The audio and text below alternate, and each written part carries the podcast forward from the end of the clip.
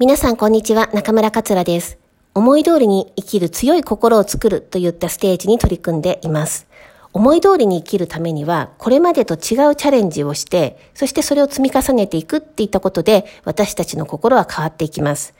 とは言っても、新しいチャレンジへの一歩を踏み出せないとか、チャレンジすることを考えるだけでもドキドキしてしまうという人がいることもわかります。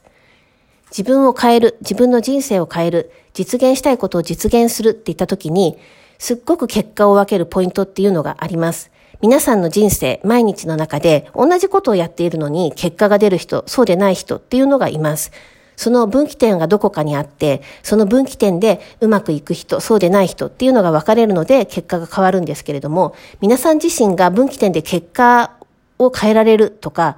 自分を好きになれるとか、夢や実現したいことに向けて一歩踏み出せるっていうように分岐点でうまくいく方向に舵を切れる人になるためにはどんな能力を身につけておく必要があるのかという話を今日はいたします。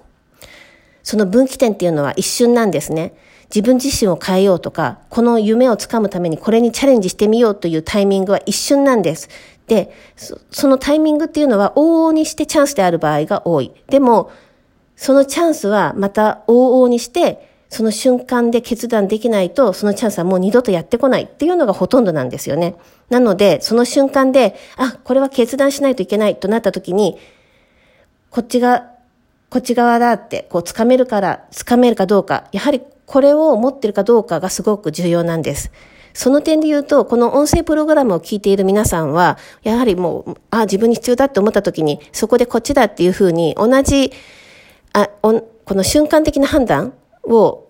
できたりとか、世の中の多くの人から比べたらものすごくチャンスをつかむ力が強いっていうのは間違いないです。で、その間違いなく強い力をどんどん強くしていくっていうことを、ができてしまえば、次から次へとチャンスが巡ってきても、それをどんどんつかめるから、もう本当に自分があっと驚くぐらい、毎日が1年前と全然違うっていう風になれるんです。で、瞬間的にチャンスをつかむ力、瞬間的に自分を変えるという選択をする。そのために必要なものを選ぶ。それが一回だけではなくて、いつまでもできる自分になるために何をすればいいのかっていうと、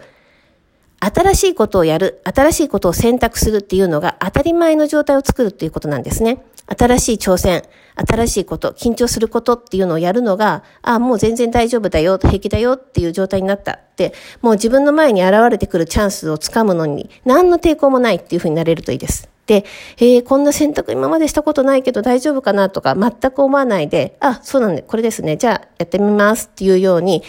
な形になれることができるんです。じゃあなんでできるようになれるかっていうと、日々トレーニングをしているからなんですね。で、このトレーニングっていうのは難しいことではなくて、すごく簡単なことなんです。で、それが今日のワークとなります。今日このトレーニングをするだけで、あなた自身が自分の得たい結果、自分の生きたいことに生きていきたい姿、未来に対して歩める人に変わっていくためのトレーニングになります。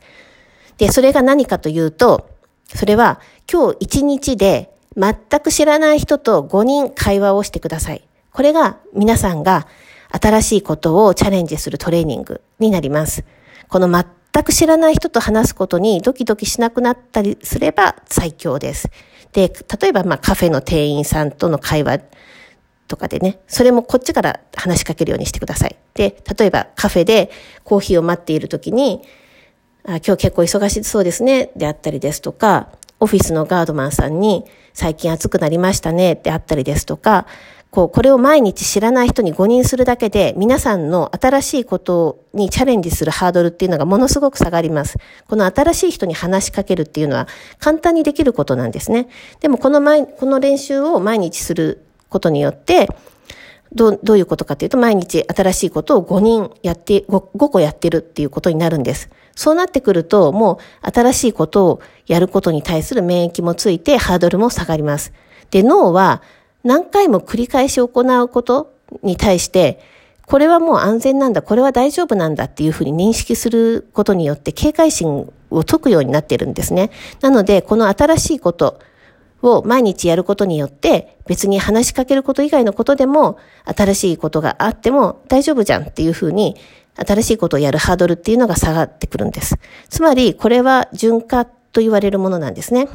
さあ、この話しかけるっていうことを日常いろいろなところであると思うので、ぜひ実行してみてください。こう誰かの変化に気がついたらそれを伝えるっていったことでもいいと思います。1日5年、5人話しかけることで、新しいことをやるハードルを下げていってください。で、それができるようになると、もうすごく楽しくなります。で、ぜひこの5人に話しかけるっていったことを取り組んでみてください。はい。で、今日もできた、できたって、こう自分自身のできたことを認識して、新しいことにチャレンジしながら楽しい一日を過ごしましょう。応援しています。ではまた明日お会いできるのを楽しみにしています。